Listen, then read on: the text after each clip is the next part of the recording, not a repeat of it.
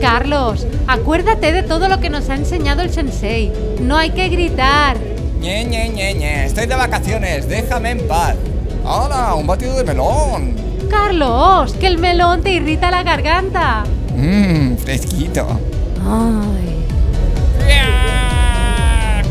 Ay. Aquí hay mucho humo. Seguro que quieres estar aquí. Que sí, hombre, que sí, que a mí el humo no me afecta. Uy, hay que cambiarle el agua al canario. Ahora vengo, voy al lavabo. Vale, pero luego nos vamos, que ya te estás quedando sin voz. Paparruchas. Esto... mm, ¿Dónde está el baño? Voy a preguntar. ¿Dónde está? ¿Dónde está el baño? Ostras, Pedrín, no aguanto más. Tú! ¡Que sos mi copa! Bueno, problema resuelto.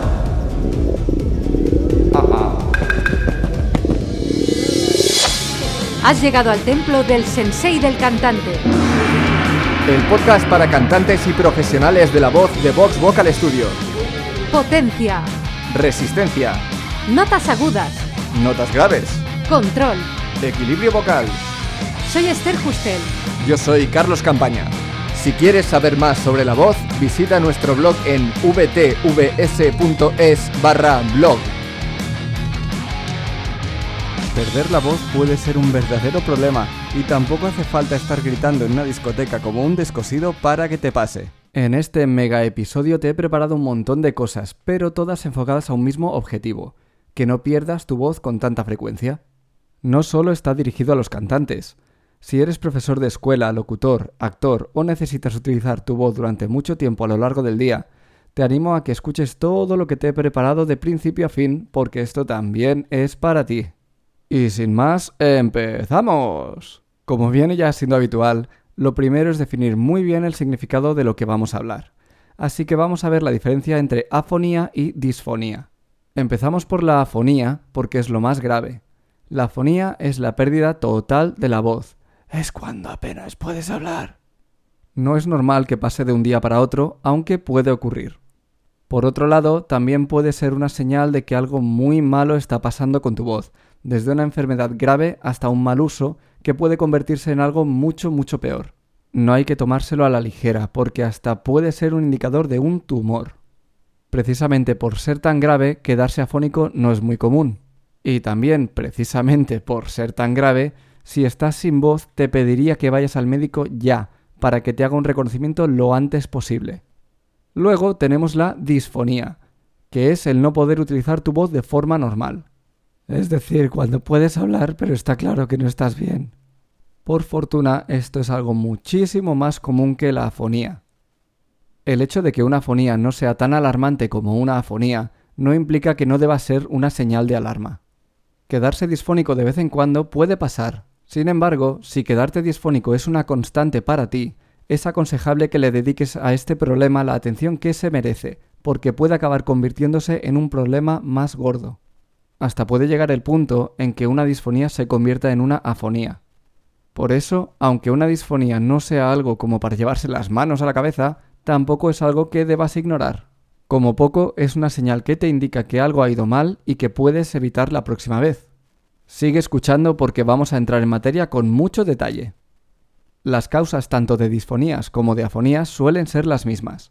Podemos llegar a generalizar diciendo que una disfonía crónica se puede convertir en una afonía. Lo que he hecho ha sido clasificar las causas en tres grupos.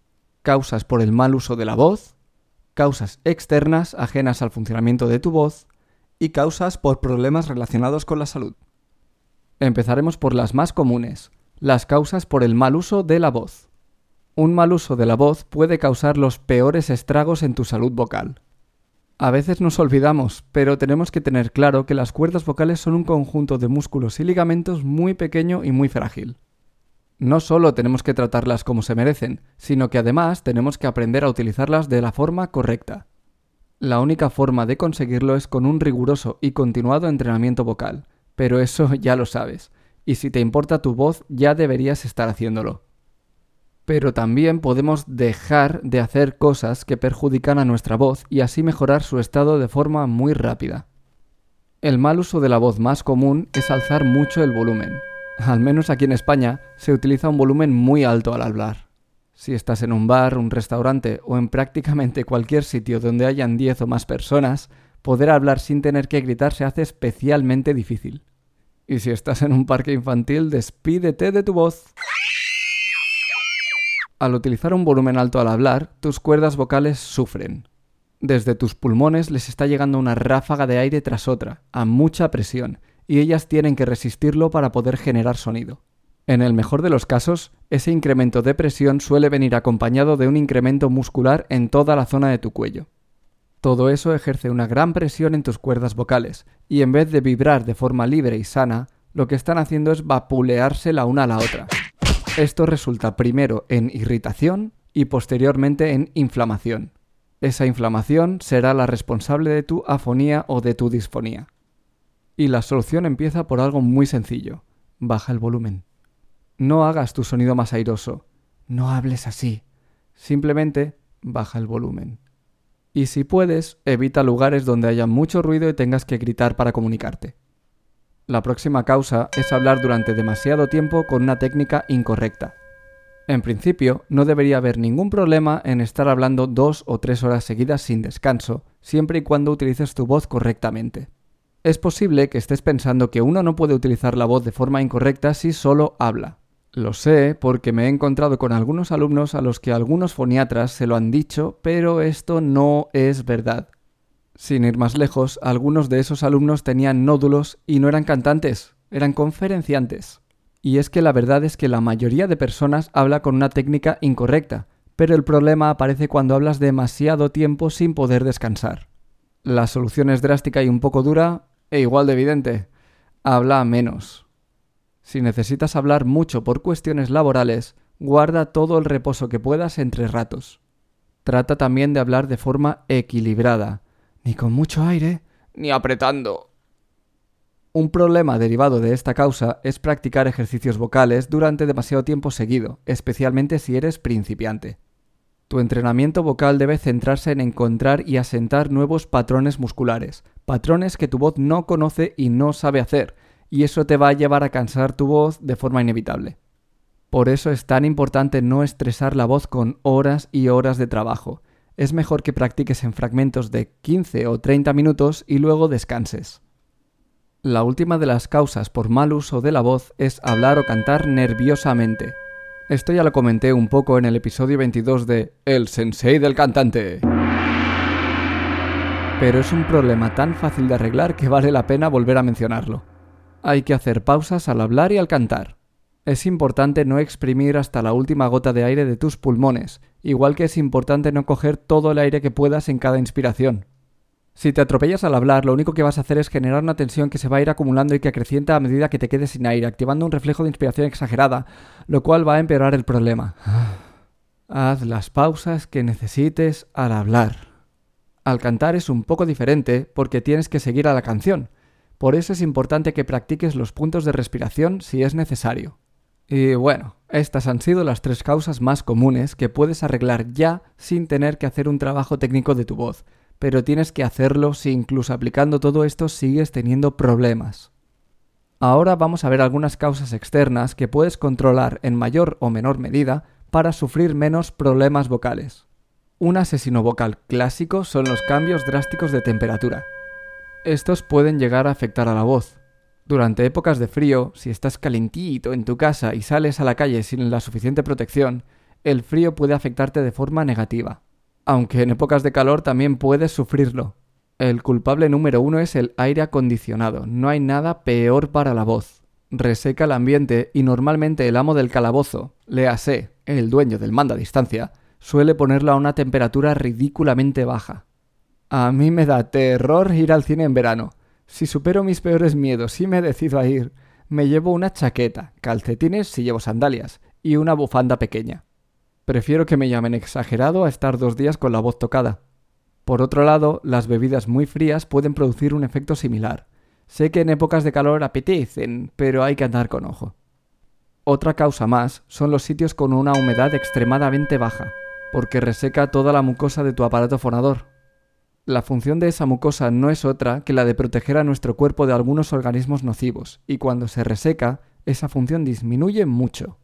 La solución puede ser fácil. Utiliza un humidificador. Pero eso sí, cuidado con el moho. Asegúrate de seguir las instrucciones del fabricante. También puedes hacerte con un nebulizador personal para aspirar de vez en cuando una solución salina. Y como última causa externa tenemos el humo. El humo del tabaco, ya sea porque la gente de tu alrededor fuma o porque tú mismo fumas, es horrible para la voz y para tu salud en general. Si puedes evitarlo, apártate del humo, lo notarás. Y ahora vamos a pasar a las causas por temas de salud. Algunas de estas causas que te voy a explicar no es que te vayan a causar una fonía o disfonía por sí mismas, pero sí te pueden dejar en un estado vocal malo, lo cual facilita un mal uso de la voz. Júntalo todo y tienes una preciosa pérdida de voz. Lo primero y más básico es que tienes que estar hidratado. Bebe agua suficiente, unos 2 litros al día. Eso te ayudará a estar bien hidratado para que los mocos de los que antes hablábamos estén sanos y fuertes. Pero aunque esto sea muy bueno, no es la solución contra los ambientes secos. Seguramente seguirá siendo necesario un humidificador o un nebulizador. Otra causa importantísima es no dormir lo suficiente.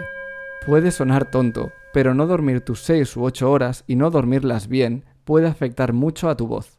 De la misma forma, dormir bien una noche y descansar como nunca puede suponer un antes y un después en tu recuperación vocal. Dormir es importante, y si no lo haces se nota, para mal.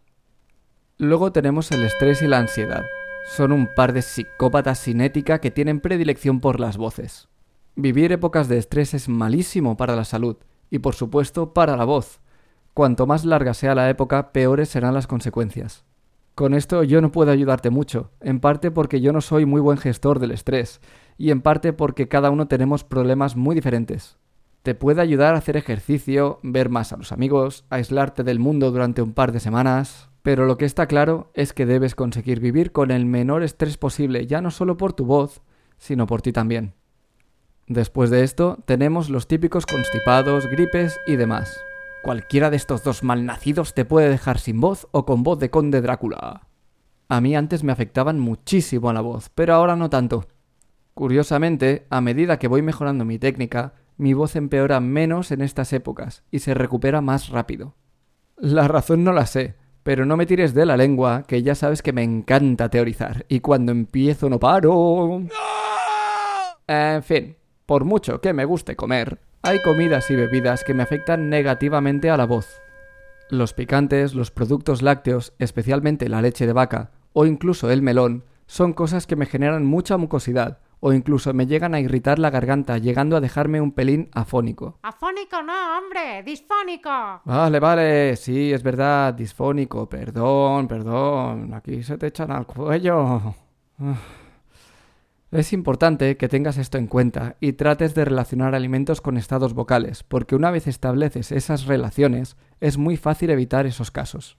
Siguiente causa, el reflujo gastroesofágico. Esto es algo malísimo. Resumiéndolo, el reflujo ocurre cuando los jugos gástricos de tu estómago viajan felizmente en dirección a tu boca, pasando por tu esófago, para infiltrarse en tu laringe y llegar a tus cuerdas vocales. Pero esos ácidos tan simpáticos tienen tan mala leche que no me gustaría encontrarme con ellos de noche en una calle oscura. Piensa que su función es la de deshacer los alimentos.